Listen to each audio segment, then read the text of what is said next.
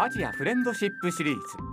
もっと聞きたい。21世紀の台湾と日本。台湾の元気を訪ねて。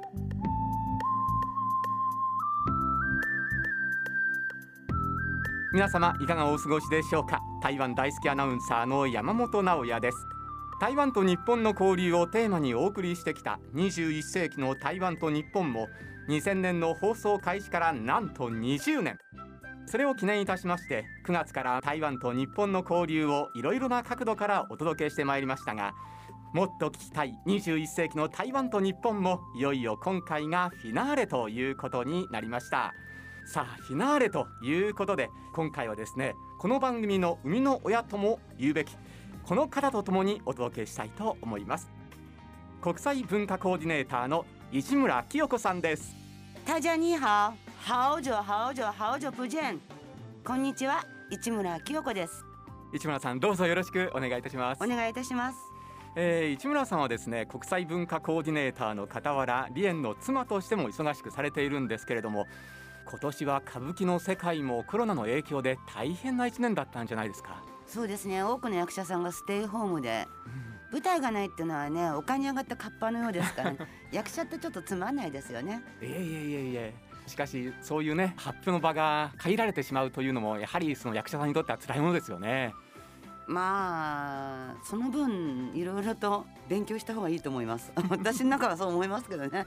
まあ年が明けたらまたいろいろなね計画があるのかと思うんですけれども。そうですね。まあ年が明けると国立劇場でうちはみんなが出るようになりますので、ええ、まあコロナの状況ですけれどももしご覧になりたいと思いましたらぜひ皆さん足を運んでいただきたいと思います。十分注意をしてください。はい、えー、ぜひ楽しみにしたいと思います。はい。市村さんどうぞ30分間よろしくお願いいたします。よろしくお願いします。さあそして番組恒例のプレゼントもございます。リスナーの皆様も最後までお付き合いよろしくお願いいたします。この番組は台北中日経済文化代表所公益財団法人日本台湾交流協会台湾観光局の講演 RTI 中央広範電台の協力でお送りいたします。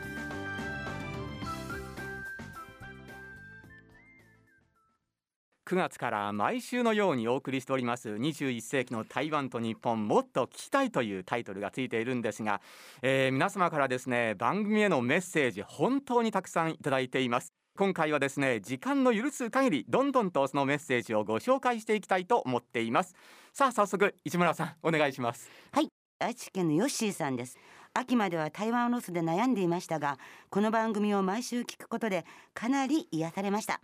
この番組で得た情報をもとに次回旅行ができるようになった時の計画を作りたいと思います。とのことですね。嬉しいですね。ありがたいですね。本当ですね。もうガンガン言っていただきたいですね コロナ終わったらもう。さあこの番組にはですね日本全国いろいろな方からですねメッセージをいただいているんですが今度はこちらの方のメッセージです。大分県ゆうゆママさんからいただきました。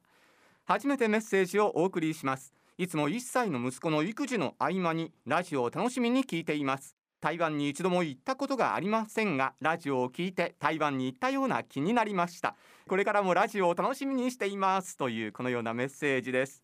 いやこの放送を聞いてね台湾を感じていただけたということですよね。それこそがやっぱりね頑張ってきた証じゃないかと 皆さんの頑張りがいいのかなと思います、はい、そしてこんなメッセージもいただいています、はい、大阪府の長谷長谷さん。いつも親子三代で愛聴しています。大不安です新日の温かい台湾が大好きです。いいですね。三世代で聞いてらっしゃるっていう。本当にね、えー、長い目で見ていただいて。それぞれの世代がいろいろなこう知識を持ってらっしゃるんでね。それをこういろいろとね共有することができるということもありますよね。そうですね。三世代で台湾に行かれたったらどんなところに行くか楽しみですね。どこがいいでしょうね。ねもう一日では無理ですね。やっぱ三世代で一日ずつみたいな。うん、本当になんかあのチケットみたいなのあるといいですね。回数券みたいな。あはははもう本当そのぐらいの感覚で皆さんが行けるような、うん、そんな近い台湾やっぱりいいですよ山本さん。そうですね。気楽にっていうのがね、はい、いいですけれどもね。さあ台湾もですね世代を問わず親日の方が本当に多いんですねそんな日本における台湾の顔と言いますと台北中日経済文化代表所代表の社長亭さんです。市村さんとともに社長亭代表をお尋ねしました。えー、それでは社長亭代表にお話を伺ってまいります。代表どうぞよろしくお願いします。はい、お願いしますね。来年以降の対日友好促進に思うこと抱負をお願いしたいと思います。今年は新型コロナ感染症のため台湾と日本はあの自由に往来ができませんでした、まあ、対立の交流はストップすることなく絶えず前進を続けています。SNS や動画メディアあるいはオンラインの交流などの発達により新しい交流の形が広がりました。インターネット動画を通して台湾の博物館や鉄道漫画など日本の方々に紹介したり台湾の地方都市の魅力を日本の地方テレビ局で放送することによりより多くの日本の方々が台湾を知るきっかけとなりました。また学校交流や地方都市交流もオンラインで行われており直接会えなくてもリアルタイムで交流ができます。来年もいろんな形で交流を引き続き促進しさらに発展させていきたいと思っています来年は東京オリンピック・パラリンピック開催に向けて日本各地にある台湾のホストタウンとの交流活動を進めます。そしてオリンピックが終わってからも交流を続けていけるよう望んでいます。新型コロナウイルスの感染をいかに封じ込めるかは来年の世界共通の課題です。台湾の貿易対策の経験を日本と分かち合う協力していきたいと思いますまたコロナ後の経済をどのように立て直していくかは世界共通の課題であり来年日本が議長国を務める CPTPP は極めて重要です。台湾は CPTPP への参加を望んでおりこれは対日双方にメリットがあることです。引き続き日本各界のご支持を得られることを期待しております。台湾と日本には古くより続く民間交流があります。今までの友好関係には日本語世代の役割がとても重要です。しかし日本語世代も高齢化になってしまうのでこれから若い世代の役割は重要になっていくと思います。若者は若者ならではの特質があります。例えば夢を抱き夢を追求するために果敢に挑戦するとそういうような特質があると思います。これらの特質を生かして今後の台湾と日本の交流についてもっと重要な役割を演じていきたいと思います若い方たちの交流は未来の対日関係のかけがえのない財産となると信じています。感染の状況が落ち着きましたら、ぜひまだ台湾にお越しいただけるよう、その日を楽しみに引き続き友情を温めていきましょう。いつもお姿拝見して思うんですがとてもお忙しいんですけれども特にご自身の健康に関して何か留意されていることとかお持ちなんでしょうか？健康というものは心身霊の調和です。つまり肉体だけじゃなくて心とかねそれから魂を整えることはあのとても大事です代表はですね運動やスポーツだけじゃなくて音楽にもね大変あの臓器が深くていらっしゃるんですよね、ええ、そして代表はそのオカリナがお得意でいらっしゃるということなんですが。代表。いやあの新しい歌をあ、まあ、学んでないので、はい、古い歌武田の子守歌を。いい素晴らしいですね、これあの本当にプレゼントになるので日本のみんなが元気に年を越していい年を迎えられるようにお願いできればと思います。はい、お願いします。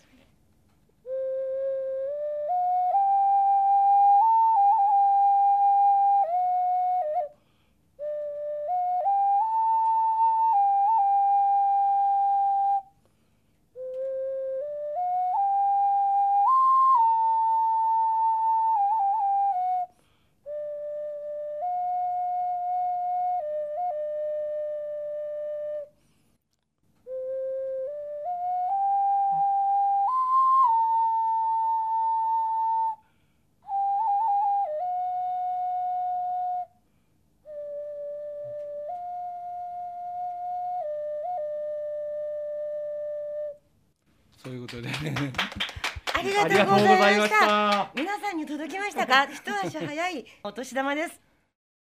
台北中日経済文化代表所代表の社長亭さんでした。社代表どうもありがとうございました。台湾日本さあそれではどんどんといただいたメッセージをご紹介していきましょう。続いては神奈川県の匿名希望さんからです台湾の歴史が説明できる歴史学者が番組に出てくるといいなと思います。台湾の歴史講座などがあればいいかなと思いますと。このようなメッセージなんですがあの台湾の歴史っていうのはこの番組でもあまり扱ってこなかったことですよね。そうですね、ええ。確かに歴史学者さんが番組に出て話していただけるといいんですけど、うんええそれ30分で終わんないでしょうね。まあこれはこれでまたシリーズでお送りすることにシリーズ歴史を語る。い。いですね、ええ、どんどん語っていただければ。でもご自分で調べて、うん、さらに何かのアドバイスになるような面白い学者さんをまあ頑張ってプロデューサーかディレクターが探すということもできます、そういう方がいらっしゃるとね。そうですね。ね講座を聞いてても楽しいと思うんですけれどもね、ね、コロナが終わって落ち着いたらいいかも、うん、はい、はい、歴史がね分かってくるとまた台湾の魅力ももっとわかるかもしれませんしね。そうですね。本当に肌に感じていただけるような歴史がいっぱい知ることができるともっといいですね、うそうですね。さあこうした日本と台湾に関わる研究者の支援なども行っているのが台湾における日本の政府窓口機関公益財団法人日本台湾交流協会です会長の大橋光夫さんにお話を伺っています。日本台湾交流協会は台湾との実務関係を維持発展させるために設置されている我が国の窓口機関であります。そして日本にとって極めて重要なパートナーであり大切な友人である台湾との友好協力関係を深めるためにさまざまな活動を積極的に展開しております。この度日経ラジオの立体友好番組が長年にわたり継続され放送20周年を迎えられたことはたくさんのリスナーの皆様が日本と台湾の友情をかけがえのない大切なものだと思っておられる証であります。この番組がこれからも日体の友情をさらに育む交流の場となることを心より願っております。最新の世論調査によると日本に親しみを感じると回答した台湾の方の割合は70%台湾に親しみを感じると回答した日本の方の割合は75%に達するなど日体は稀に見る世界に誇れる友好関係を築いております。日本と台湾の友好の基礎は人と人との心のつながりであり未来の日体関係のためには特に青少年交流が大切です。交流協会では台湾の高校生を日本の高校に留学させる事業や大学生大学院生に対する奨学金事業などさまざまな活動を行い青少年交流を重点的に推進しております。今はコロナの影響で難しい時期ですが日本と台湾の若い方々が相手の懐に飛び込み友情を育み李登輝元総統をはじめとする先人たちが築き上げた日体の友情のバトンを未来につないでくれることを切に願っております。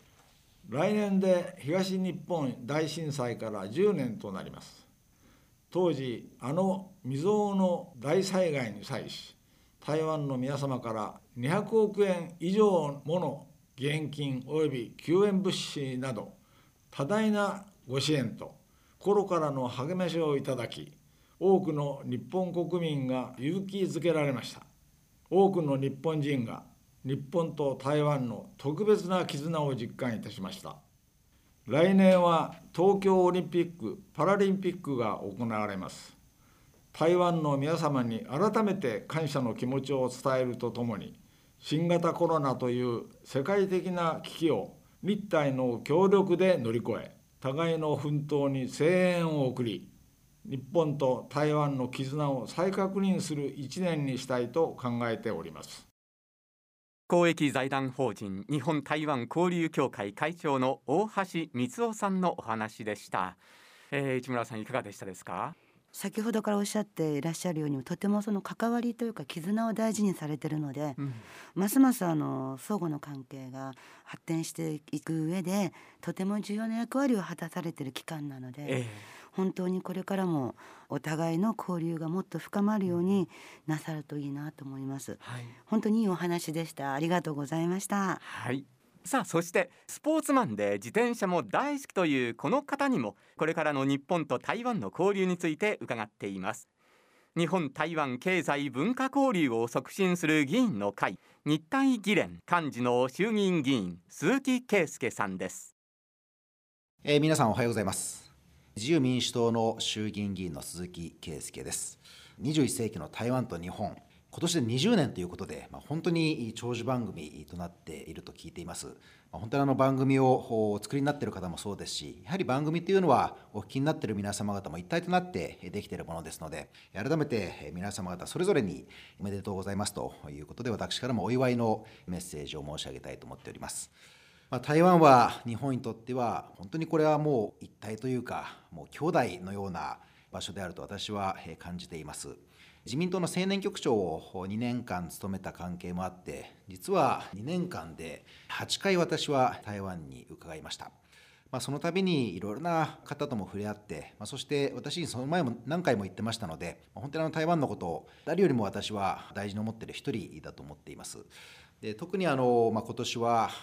香港の問題もありあるいはまこの最近台湾海峡をはじめとして非常にいろいろな軍事的なプレッシャーであったりとかさまざ、まな問題がある中台湾が本当に民主的な素晴らしい社会を作っていただいていること。そしてやはり日本人にとっても大変これはありがたいことなんですけれども非常に親日的なそういった思いを国民の皆様方それぞれがお持ちなということは本当に我々としてもありがたいと思っています。そして今年は何よりもまコロナですけれども台湾は非常にそこの対処というものを非常に上手にされてかなり素晴らしい実績を残されたまあ、そういったことを我々も感じています。ぜひ世界全体が、ま、こうした台湾のされてきたことを私は謙虚に見習うべきだと思っていますし、まあ、そのことに国際政治ということは関係ないんだろうと思います。日本としても台湾が、ま、そうした世界の保険という分野でもさらにリーディングカントリーというか引っ張っていくそういった台湾としてさらに多くの場で活躍をいただけることも私は楽しみにしたいと思っています。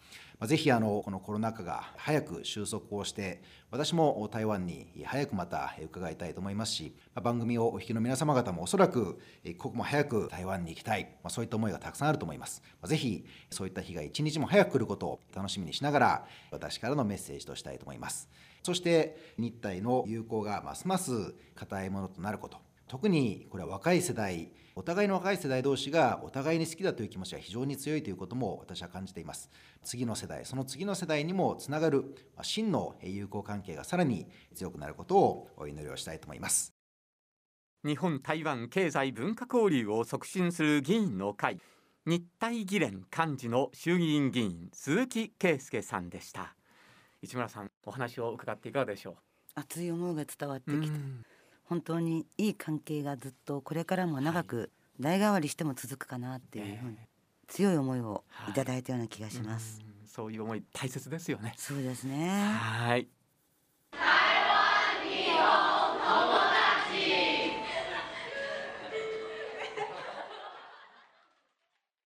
さあそれではですねまだまだ皆様からいただいたメッセージご紹介していきますよ。市村さんお願いします。はい。兵庫県のマックさんです競馬実況の時とはまた違った直哉アナの熱い台湾愛を感じます。直哉アナはこれまで何回ぐらい台湾を訪れていますか？コロナが収束したらぜひ直哉アナと一緒台湾ツアーを企画してください。必ず参加します。男性ですか？女性ですか？どちらですかね？マックさんね。まあどちらでもよろしいんですけれどもね。いやいや本当に嬉しい。やっててよかったね。はい。メッセージですね。これも本当台湾ツアーやんなきゃダメですね。台湾ツアーね、こういう企画はなかなか20年やっていましたがなかったですね。そうですよ。台湾でみんなにジャンプしてもらう。台湾で踏み切ってジャンプってどうですか？ね台湾にも競馬があればね本当ですね。なかなかちょっとないですねでもぜひぜひ前向きにお願いいたします、うん、そうですね。あと私何回ぐらい台湾に行ってますかということなんですがもう20年やっていますんでまあおそらく20回ぐらいは行ってるのかなとは思いますけれどもね。そうですね、ええ、すごく行かれてますよね。ただですねこの始まった当初は私お留守番が多かったんですけれどもね。そうはい、そういったこともありましたが。さあ続いてですね栃木県ヨーニャンさんからいただきました私の家族は全員台湾が大好きで毎年台湾に行っていたのですが今年はコロナ禍で仕方なく断念いたしました。台湾の人の温かさ食べ物の美味しさどれをとってもパーフェクトです。来年こそは行ければなと思っていますというこのようなメッセージです。そうですね、はい、本当にうちも台湾好きなので行きたいなと思います。何より私が行った台湾と今ずいぶん変わりましたからね、えー、でもそういうふうに思ってくださる方がたくさんいらっしゃって、うん、その方の思いがちゃんとあってどんどんどんどんこう築かれていく新しい時代の絆があればいいなと、まあ私にとって台湾っていうのはうん、日本より自分の故郷だな、うん、うん、まあいわゆる青春時代を送った場所ということになるんでしょうか？いや青春は日本で送ってるんですよね。ああそうですか。でもその後継続して台湾に行っちゃってるから、えー、延長線上ですかね、うん、あんまりボーダーがないですね、うん、うん、だどっちもどっちでまあ深い思いがありますね。えー、うん。台湾人の方は親切だと今回番組を盛り立ててくれたパートナーの3人もですね、えー、いつも言っていました。さあその3人からもメッセージをもらっています。人とたえさん、けいちゃん、マジャリンさんの3人です。え皆さんこんにちは。人とたえです。21世紀の台湾と日本20周年。改めておめでとうございます私は今回この番組に3回も出演させていただきました。本当にありがとうございます。番組毎回ですねテーマを変えて日体の交流いろんな情報を放送してきたと思います。来年また新しい台湾のこと。台湾は常に進化し続けています。ですからそこの一番新しい情報そして日本との交流をさらに深めるような内容になることを願ってこの番組がずっと続いて私ももっともっとたくさん出られることを願ってお祝いの言葉に変えさせていただきたいと思います、えー、皆さんこれからも番組を楽しんでください。皆さんこんにちは。陳慶です。今年本当にあっという間っていう感じですが今年は素敵な一年って言えないなって私はすごく思いましてでもこのちょっと完璧とか素敵ではない一年のおかげでこの番組を参加するきっかけになりましたから新しい経験として本当にまあこの一生が経験できない一年だなと思いましたから本当にこの一年皆様にお世話になりました。ありがとうございました AKB48 的チムフォー台湾出身のマチャリンです。え3回もアシスタントを務めさせていただいて本当にすごく光栄ですし自分は台湾人なのでもっともっと日本の方に台湾の魅力を伝えたいなとずっと前から思っててなのでこのラジオのチャンスをいただいてすごく嬉しいですし正直自分も知らない台湾の一面を 勉強になったなってすごく思ってますしやっぱり台湾は本当に私にとって大事大事大事な場所なので皆さんもいつか絶対台湾に遊びに行ってください。よろしくお願いします。ありがとうございました。お三人さん本当にどうもありがとうございました。さて今は台湾になかなか行けない状況で台湾ロスな方が多いと思うんですがもちろん私もその一人です。思い立ったらすぐ台湾へ行ける日が一日も早く来るように願いながら今は皆さんにもですね台湾観光情報をチェックしていただければと思います。台湾観光局のサイトいろいろ遊び台湾通信では食やイベントや美しい自然風景まで嬉しい情報が満載です。ぜひ検索登録して年末年始もたっぷりと楽しんでください。さあそしてお楽しみリスナープレゼントのご紹介です。今回はですね台湾ロスに寄り添うものばかりをご用意いたしました。台湾観光局より台湾ヒノキキーホルダーを2名様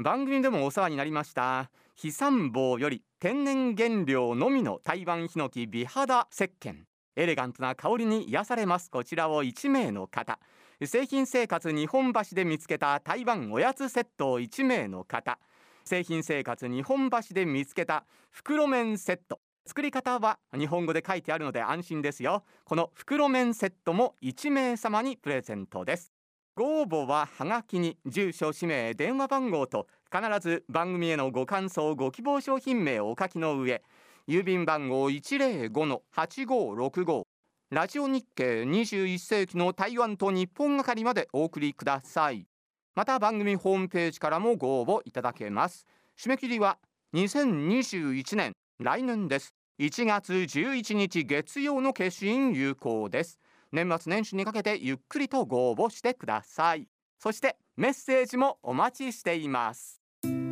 さあそろそろお別れの時間が近づいてきました。市村さん、はい、20年本当にあっという間でしたね。そうでしたね。もうなんか、はい、駆け足のような、ゆっくりのような。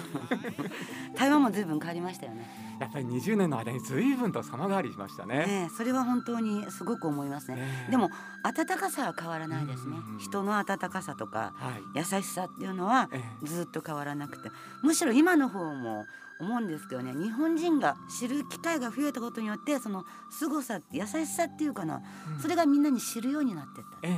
余計台湾をみんな行きたいって思ってくださるのが一番嬉しいですね。ありがたいと思います。このコロナを乗り越えてね、うん、ますます日本と台湾の交流がこう促進されていくことを期待したいですよね。本当にそう思いますね。新しい年いい年になればいいなと思いますね。本当です。もう本当にいい年になって、うん、もっともっと笑顔がいろんなところで見れるようになるといいですね。はい。さあもう一通メッセージをご紹介しましょう。こちらは静岡県ヒロさんからです台湾へ毎年行っていましたが今年は行けませんでした。もっと聞きたい21世紀の台湾と日本台湾の元気を訪ねてを聞いて台湾旅行の気分に浸れました。ありがとうございました。シエシエというこのようなメッセージです、ねこちらこそシエシエですね。そうですね、うん、皆さんがいらっしゃったからこそ、はい、いいことがいっぱい伝えられたし、ね、どうですかね。もっともっと元気をもっと伝えられるようになりたいですね、うん。はい、そうですね。さらにパワーアップしてねお送りできればなというふうに思います。はい、えー、市村さんどうもありがとうございました。ありがとうございました。さあまた皆様とお会いするその日までどうぞお元気でお過ごしください。お相手は山本直也と市村清子でした。再见この番組は台北中日経済文化代表所公益財団法人日本台湾交流協会台湾観光局の講演 RTI 中央広範電台の協力でお送りしました。